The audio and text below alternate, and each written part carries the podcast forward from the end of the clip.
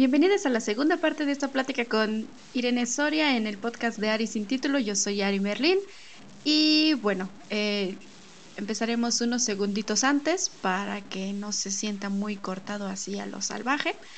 Y esta es la segunda parte, espero la disfruten.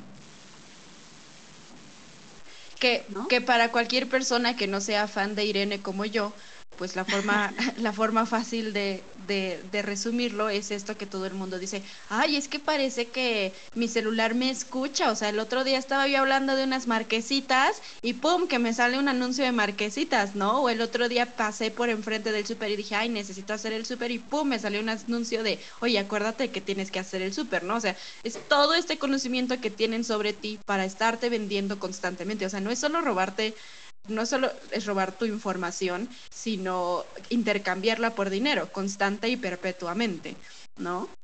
Y por capital, también por, por, por mm, capital cognitivo global, que es como un poco más, yo lo digo, yo, yo sospecho que es un poco más grave y que llega incluso el punto en que las propias empresas ya no saben qué, o sea, saben que tienen un capital muy importante, que no se limita o que, o que tiene que tiene mayor posibilidad, o sea, que, que, que el, el, capital que están acumulando es tan grande que puede hacer más cosas que solo venderte. O sea, tiene muchísimo potencial, que sospecho que es parecido a lo que pasó por lo que demandaron a Zuckerberg, lo de lo de cuando los rusos empezaron a infiltrarse y hacer cosas como con respecto a las votaciones en Estados Unidos, que cuando una habla de eso como con la banda así random te dicen así como de no seas conspiranoica y es así de no, o sea, es algo real que de hecho sucedió. Lo que pasa es que no tenemos conocimiento, o sea, no es común que la banda, así como que cualquier cristiano que vaya para ahí pasando,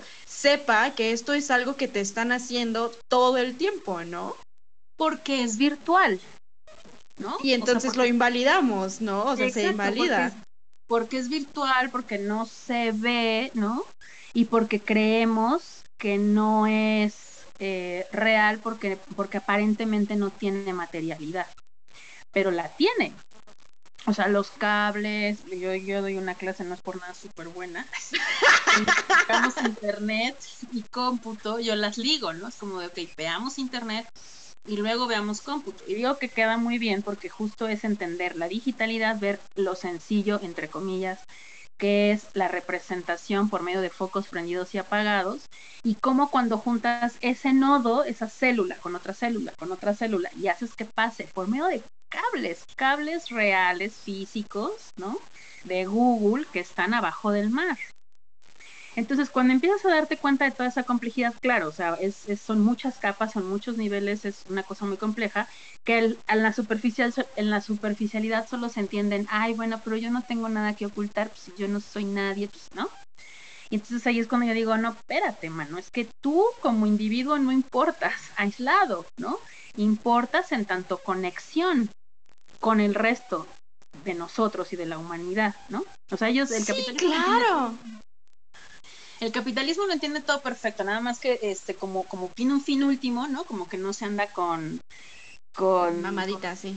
Con mamaditas, o sea, el, capitalismo no está viendo si eres cristiano, católico, si crees o no crees, si eres de izquierda, si eres de derecha, ¿no? Y no lo juzga para empezar, ¿no? que es bien importante.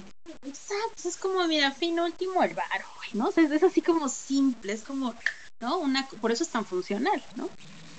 Entonces, cuando te encaminas a eso, es como de a ver cómo está funcionando esto. Claro, tú, eh, Aranza Merlin, no importas. ¿Vieron cómo se le olvidó mi nombre? ¿Escucharon cómo se le olvidó mi nombre por dos segundos? Porque está bien clavada en, en ser bien hacker y así. ¿Cómo se llama la morra que estoy viendo ahorita? ¡Qué perros! Es que no, te puedo decir, este, a ver, alumna genérica, pues no, ¿no? oh. Alumna genérica número 426 que me invitó a su podcast, qué hueva. No, no, sí, sí, sí, sí sé que eres. Pero es que tú no te presentas como Aranza, tú te dices Ari. Todo el mundo me dice Ari, es verdad. Estaba buscando esa otra moto. Pero bueno, regresando un poco a eso y, y, y cerrando esta, a ver si logra ser clara la idea, es nos interesa o nos interesa esta performatividad o esta, esta, este quién eres tú, ¿no? En conexión con otras personas como tú. Entonces, cuando yo veo en masa, ¿no? La cantidad de datos y la cantidad de información, entonces puedo tener un cruce muy rico, muy interesante y sobre todo sumamente preciso de cómo funciona esa comunidad. Y acá, para quienes digan que es teoría de la conspiración, vayamos a las ciencias sociales, ¿no? Pregúntale usted a su antropólogo de confianza o antropóloga de confianza, ¿no? o su científica, eh, sobre todo sociólogos, sociólogas, antropólogos, antropólogas, y siento que, son como los que más eh, logran cachar esa idea porque es parte de sus prácticas, ¿no?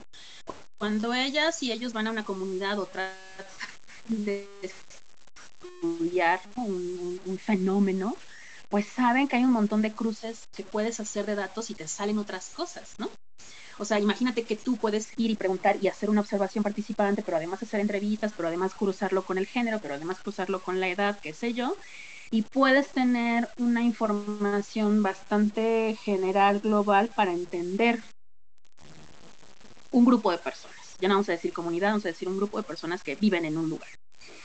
Ahora imagínate potencializado eso con servidores conectados 24 horas con un algoritmo súper este, perfeccionado desde hace más de 5 años, porque Facebook empezó en 2006. O sea, tenemos perfeccionamiento y eso no es teoría de la conspiración, es ciencia. Y que además no está tan lejano, ¿no? O sea, de pronto a mí el semestre pasado me tocó un semestre de marketing y la profesora de marketing era así como de, ajá, o sea, nosotros vamos a hacer marketing vendiéndole las cosas a la gente, sabiendo cosas de la gente a través de otra gente. O sea, ni siquiera es así como lo más complejo conspirativo del mundo, ¿no? Es así como de, güey, todo el mundo lo hace, es un estudio real que existe todos los días de tu vida. Solo que como una vez más está en la computadora, se ignora, ¿no? Se, se ignora y también porque de pronto la gente prefiere ignorar para ser feliz.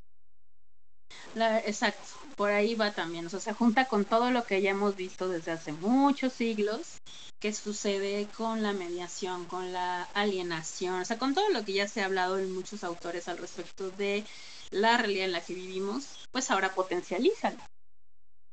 y parece pues que no bien perro. Está bien, perro. Bueno, antes, antes de que terminemos y antes de que sigamos desbrayando, o sea, no sé, no sé, no sé si alguna vez, creo que lo he mencionado mil veces en este, en, este podcast que nadie escucha sin nombre, pero eh, no sé cuánto sea el mínimo y el máximo de minutos que tiene que incluir. Así que vamos a, vamos a decir que hoy fue un episodio largo, como si fueran dos episodios. Tal vez lo suba en dos episodios. No, sé editar. lo puedes cortar. Sí, pues no sé editarlo suficientemente bien. Aprendo y ya. Este, no, pero antes te quería hacer una pregunta sobre algo que sé que te atraviesa mucho. Eh, ¿Por qué te amo? Eh, que tiene que ver con la, esta visión, o sea, siento que, em, y, y, traté de evitar que lo hiciéramos ahorita, porque me insistías mucho, como no romantices, y o sea, sé que no se debe, pero también siento que le debemos muchos años al universo, al intrauniverso de las computadoras, eh, de, esta, de tener propaganda en su contra, especialmente en contra de los hackers. Porque eh, me acordaba cuando dijiste lo de Second Life eh, y cuando hablábamos de este de esta isla inexplorada que, que, no existía y que de pronto la gente me acordaba de, o sea, mi serie favorita del mundo mundial, archive que te recontra favorita, es Los Expedientes Secretos X, en donde hay como tres capítulos, hay incluso un capítulo entero de una morra que es así como super hacker y consigue eh, meter su conciencia a la computadora para vivir en el internet para siempre, ¿no? Y, y, me acordaba también de la ley y el orden VE, que en mi casa se ve como así como de ruido de fondo. O sea, la ley y el orden VE y los Simpsons son como siempre están puestos, uno o el otro. Y, y como en la ley y el orden VE pasaba como este episodio de Second Life, por ejemplo, en el que violaban a alguien en Second Life, ¿no? Y era como de, pero, o sea, es un juego, ¿no? O sea, es un juego y era como de, ajá, pero es que este güey sí es un violador y es un super hacker que anda violando banda. O este güey es un pedófilo que, este, que a través de, no sé, invadir tu computadora por algún medio u otro hackerístico, eh, tiene acceso a ti desnuda 24/7, ¿no? Y, y existe como una, una propaganda entera alrededor de la negatividad del hacker y de la negatividad de saber todos estos ceros y unos de los que nos acabas de hablar, ¿no? Porque al fin y al cabo son ceros y unos que un ser humano puso una vez, ¿no? y todo lo que se ve en una página es algo que un ser humano diseñó para que se pusiera en una página. O sea, no es como un ente supremo que llegó y creó y dijo, ah, es que yo vivo en un mundo subjuntivo en el que ustedes no tienen acceso, yo estoy en el mundo de las ideas y ustedes pendejos siguen en la caverna. O sea, no, o sea, son personas, es parecido al arte, o sea, el arte fue creado para que lo vean, para que lo toquen y ahora lo tenemos ahí en museos atrás de cristales a tres metros de uno, ¿no?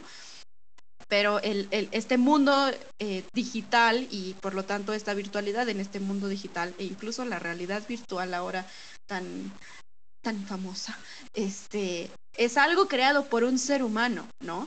Y sin embargo se sigue considerando que ser hacker es algo negativo, un hacker es alguien malo, o un hacker es un güey que pone así unos puntitos en la computadora y se chingó al presidente de los Estados Unidos y de pronto llegó Jason Statham así mamadísimo y dijo yo lo salvo señor presidente en algo que definitivamente es homoerótico pero nadie se atreve a decirlo en voz alta, ¿no?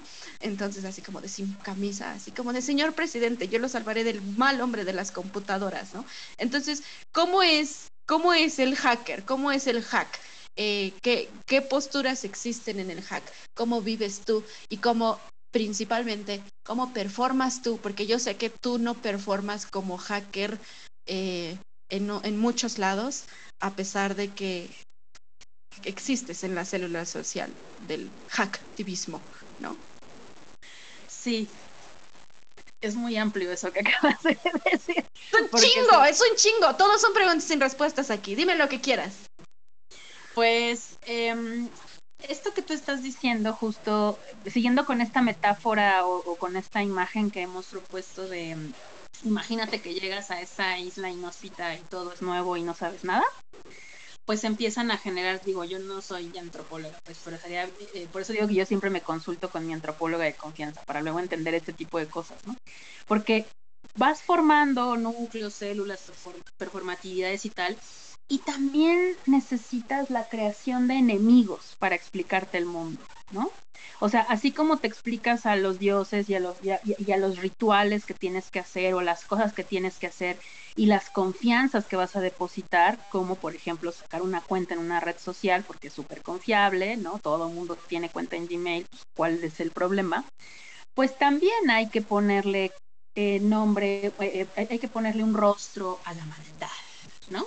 O sea, porque si no, ¿cómo nos explicamos el mundo? Ni modo que todo sea mi responsabilidad, ¿no? O sea, está bien, perro, porque el ser humano no deja de ser mitopoyético ni siquiera en el chingado segundo en el que prende una computadora, ¿no? Exactamente, porque tiene que haber, o sea, tiene que haber forzosamente los buenos y los malos, ¿no? O sea, es como lo, lo, lo que nos dejó muy malmente todas las películas y Star Wars de con todo y que me encanta, ¿no? Pero todas estas ideas de lo bueno, lo malo, lo oscuro, lo, ¿no? Lo, lo, lo oscuro, lo luminoso, siempre se, siempre se ve hacia lo dual, lo, lo, lo, lo dicotómico. Binario, lo dicotómico y lo binario, no hay de otro. O eres de este lado o eres de este otro, o estás conmigo o estás contra mí. Entonces, cuando de pronto llega este, este, llegan estas empresas a generar eh, pues confianza, porque eso es lo que empieza a pasar, se apropian de muchas de las prácticas que ya se venían haciendo como unión, hablar con tu familia, compartir, o sea, eso, eso padre que estaba haciendo Internet. Las empresas, y te digo, dicen, tú síguelo haciendo, pero hazlo aquí adentro, te voy a ofrecer seguridad, tranquilidad, este, confianza, compromiso y te voy a cuidar de la gente de afuera, que también es otra vez la promesa de la modernidad, ¿no? O sea, ¿qué pasa con la modernidad? Es como yo te voy a, proteger de em, del ogro que está en el, en el, en el bosque, ¿no? Es de la, bruja malvada que está, ¿no? No te preocupes, la modernidad, la máquina llegó para protegerte y hacer tu vida más larga, ¿no? Entonces, tú que te morías de peste, ¿no? Este, a, los, 20 años, ¿no? Que bueno, algo está pasando también ahora con esto de la pandemia, ¿no? Como que hay una transformación ahí económica.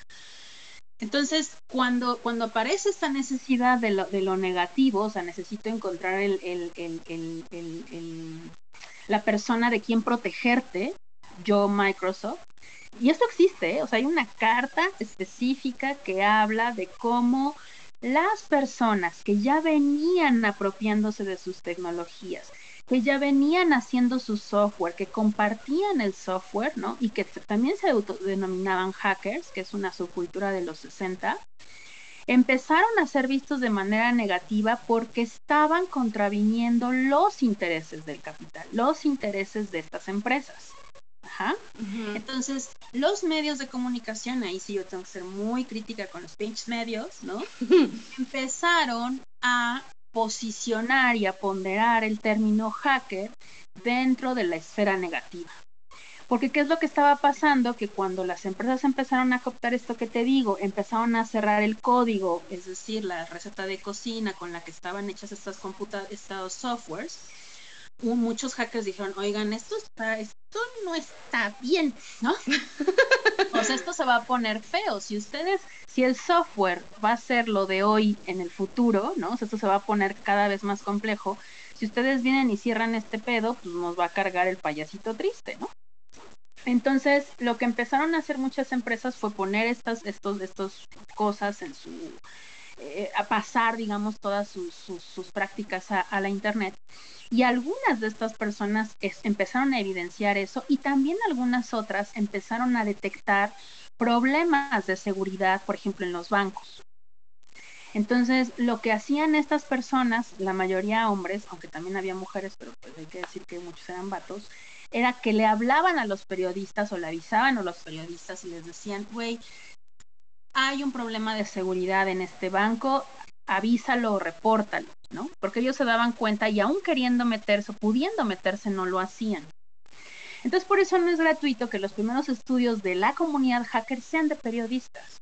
Eh, Steven Levy, creo se llama el autor, que ahorita lo olvido, que se llama este eh, Hackers, la revolución digital que ya tantos libros, pero bueno, ahí es muy famoso. Ay, ay, ay, ay. Primeros libros en los 80, no, tantos libros, quiero decir, tantos títulos, que yo no me aprendo esas cosas porque luego las busco de, ¿cómo se llamaba esto? Entonces, ya para no hacer el chisme largo, porque ya se va a hacer un podcast de tres episodios, es la, los medios comenzaron a Em, a, llevar las prácticas de los hackers exclusivamente en temas de seguridad y en temas de vigilancia, eh, eh, sobre todo de seguridad informática. Entonces como que se llevó hacia allá esa imagen cuando en realidad el hacker hacía un montón de cosas más o hace un montón de cosas más, ¿no? Compartir el conocimiento, apertura del código, ¿no? Hay como muchas esferas alrededor este, de, del término hacker y se terminó encasillando en esto y luego pasar a una parte negativa porque me hackearon la cuenta, ¿no? Entonces, mucho de lo que hacemos eh, las personas que nos consideramos activistas de la cultura digital, o al menos yo que me considero activista incluso de la cultura libre, del software libre, del movimiento hacker, es reivindicar el término y decir, a ver, no, es como cuando eh, eh, se equivale a que cuando le di, cuando el periodo, cuando López Dóriga dice estos encapuchados, estos anarquistas, a ver, no sabes ni lo que es la anarquía.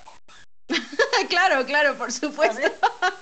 es como, a ver, ni siquiera sabemos qué es la anarquía. Y la anarquía sucedió cuando fue el temblor del 17 y lo que pasó en los segundos después fue anarquía y todos lo practicamos y todos lo hicimos, ¿no? Sí, qué, común, ¿no? Está pasando ahorita, recuerdo mucho las noticias en Estados Unidos que acaba de pasar con lo del Capitolio. Desafortunadamente tengo muchas noticias de Estados Unidos, soy maestra de inglés, tengo que estar muy al tanto de esas cosas, pero que pasaba mucho cuando decían así como de, es que son los antifa, como si fuera algo malo, ¿no? Y antifa es como antifascismo. Antifascista. no ¿no? Claro, empieza, exactamente, empieza a haber esa confusión de términos y entonces en automático les ponemos la el, mote de maldad, ¿no? Porque además nos es muy cómodo. Porque entonces así ya no nos podemos responsabilidad, responsabilizar ni de nuestras prácticas, ni que damos nuestro, ni nuestros datos, o sea, nos entregamos, ¿no? O sea, nos entregamos a que venga alguien y nos diga qué hacer, que nos solucione todo. Y cuando hay algo que está mal, entonces lo, lo tiramos a lo negativo, eh, hablamos de una sola figura y eh, eh, no se nos hace todo pelotas. ¿No? Entonces, ya para cerrar, yo, yo, yo, eh, bueno, considero que hay que reivindicar el término, porque en realidad las personas hackers fueron las primeras que nos advirtieron el pedo en el que hoy estamos, ¿no? O sea, ellas dijeron, esto se va a neto se va a poner de la Verge, neto hay que estar preparados, neto va a ir peor y lo siguen pronosticando. O sea, van a decir, eh, eh, o sea, muchos dicen que estamos alimentando, estamos entrenando a la inteligencia artificial que nos va a dominar mañana, ¿no? Ah, claro, por supuesto. O sea, es como estoy entrenando con todo y entonces esto que vemos de, de, ciencia ficción, de alguien que te escanea, te lee y dice, ah, Ari Merlin, mexicana, mujer, bla, bla, bla, tiene problemas con la autoridad, ¿no? O sea, como todas esas cosas. Ya va a ser a un nivel tal que pueden decir, no, ella va a cometer un homicidio, enciérrenla. y ya, y fin del podcast. Gracias, gracias, No, sí, pero, o sea, sí está perro, porque además las compañías que te están haciendo esto son las que te están convenciendo de que son unos hackers, un ente abstracto, externo, oscuro, que es el que te lo va a hacer, cuando ellas son las que te lo están haciendo, ¿no? Exactamente, porque hay que, y eso, y eso ha sido en la historia de la humanidad, hay que eh, eh, eh, hacer enemigo a quien tenga mínimas nociones de libertad, o sea, de liberarte, ¿no? O sea, si alguien viene a decirte, oye, es que fíjate que Dios no es que esté muy real, el diablo, ¿no? Si hay alguien que quiere venir a contra a decir de que, oye, pues es que mira, yo puedo tener estas hierbas, no, en contra, ¿no? Entonces, sí, porque amenaza, ¿no? O sea, amenaza el status quo. Y entonces no es casual, o sea, a mí me causa mucha, mucha, eh, pues me parece muy, muy potente, sí, me, parece muy fuerte cómo tenemos, cómo, cómo ha tenido tanta credibilidad Google, por ejemplo. Tú le preguntas a la gran mayoría de la gente qué onda con Google y Google no, no hay ni un mínimo, eh, Amazon, ¿no? O sea, como que no hay ninguna mínima sensación de que hay alguna maldad. Google, nada más, Google me soluciona todo, es perfecto, es, son lindos y además son inclusivos. ¿no? Y tienen figuritas de colores. Tienen figuritas de colores y son súper chidos. Y yo quiero trabajar en Google porque hubo una película de Google, ¿no? Sí, a huevos, sí, ¿no? Que todo el mundo quiere trabajar en Google porque tienen videojuegos adentro del trabajo y unos sillones mamadorcísimos, ¿no? Y así de que... Claro, para que, para que ya no tengas que ir a tu casa a dormir, güey, para que ya te quedes ahí, para que no tengas que tener una vida si puedes regalarnos toda tu vida. Sí, no, necesitas un poquito de espacio en el cerebro, no pasa nada, tenemos un billar adentro de la oficina, ¿no? O sea, no te necesitas ir al dentista, no te preocupes, aquí hay dentista, ¿no? Entonces, es, es, es, está muy cabrón. ¡Es terrorífico! Hay un capítulo de Los Simpsons que lo explica, ¿no? O sea, cómo dices, güey, es que esto es demasiado perfecto, es lindo, entonces todo el mundo quiere trabajar en Google. Y Google literalmente tiene el botón rojo para destruir el mundo. ¡Qué puto pánico! Tiene una cantidad de información impresionante de todos y cada una de las personas que habitan el planeta, incluso quienes no tienen este cuenta, ¿no? Por pues eso es que perro, ¿no? Algunas empresas como, bueno, algunas empresas, sé que estoy pensando. Por eso es que hay algunos países que dicen, Nelly, madres, aquí no entra en esta banda, ¿no? Que pues también podríamos considerar y hablar de tecnopolítica y de cuestiones geográficas. Pero ya no nos da tiempo de eso. Entonces llegamos a la conclusión, sí, llegamos a la conclusión de que nada más en nombre de ver cómo nos veríamos si tuviéramos una barba, no está, no es tan buena idea decirle a Facebook y a Google, dime cómo me vería si yo tuviera una barba, o dime qué dios egipcio sería, y cuál es mi y, cuál es mi horóscopo de hoy, qué tipo de tamal soy este, porque a cambio de que nos digan qué tipo de tamal somos, obtienen absolutamente toda nuestra información y en lugar de responsabilizarnos y decir, güey, mejor en lugar de no ver qué tipo de tamal soy en Facebook cuando hay un montón de banda que hace software libre de software libre qué tipo de tamal eres.com, que no se andan robando tu información. Porque hay que ver, siempre hay que, hay que ver qué, qué hace cada cosa, ¿no? Lo que te digo de no romantizar, pero sí, empezar a poner esos pero empezar a o sea empezar a tener conciencia de que tal vez podría sobrevivir sin saber qué tipo de tamal soy o si es muy importante saber qué tipo de tamal soy revisar cuáles son todas mis opciones. Es como cuando vas al súper y dices así como de, pues la neta es que no voy a comprar shampoo en ahorrera porque las pinches botellas están bien caras, pero la fruta está baratísima, carnal, baratísima, ¿no? Entonces, uno tiene que ser etiquetado inteligente. claro, el etiquetado claro. Ex- exactamente, ¿no? O sea, es- son Son prácticas que debemos de tener y que en- lugar de no tener decimos, ay, Google, dime qué tipo de tamal, o dime Facebook qué tipo de tamal soy y luego dices, es que los hackers te andan robando. ¿Y ¿Cuáles hackers? O sea, es es esta gente, ¿no? Que, que- Así es, los, Qué los- los fuerte. hackers en todo caso están buscando liberar este espacio y el conocimiento. que como decimos, no todes, ¿no? Pero se supone que Pero al menos hay un el- movimiento detrás. Claro, o, o, o, o voltear a ver los puntos hacktivistas, los, los movimientos hacktivistas, que también son Bueno. En estos cuatro minutos que nos quedan, por favor, ¿le podrías decir al mundo, porque estoy enamorada de ti, les dices lo de tu libro, en dónde trabajas, este, qué haces, ¿cómo se llama? Algo así como que tu currículum. Este, bueno, yo soy Irene Soria, profesora de la Universidad de Claustro Sor Juana en el Colegio de Comunicación, eh, representante líder de Creative Commons México, eh, mm, integrante del comité ejecutivo de la red Creative Commons Global. Este, soy consejera técnica del PREP, del Instituto Electoral de la Ciudad de México. Eh, soy activista, feminista y hack feminista. Excelentísimo. Muy bien, muchísimas gracias. Voy a aprender a editar esto para en algún punto así ponerle así como de, oh, esta, aquí se terminó la primera mitad, continúa con Irene Soria y luego poner todo esto que acabas de decir de nuevo. Se va, se va a escuchar. No me dices y ya lo volvemos a hacer. ¿Qué tal de una sentada. Sí. Ah, pues, Pues, sí, también encontramos que el resumen. Muy bien, Pues muchísimas gracias. Gracias por la invitación, Ari Merlin, al podcast de Ari Merlin.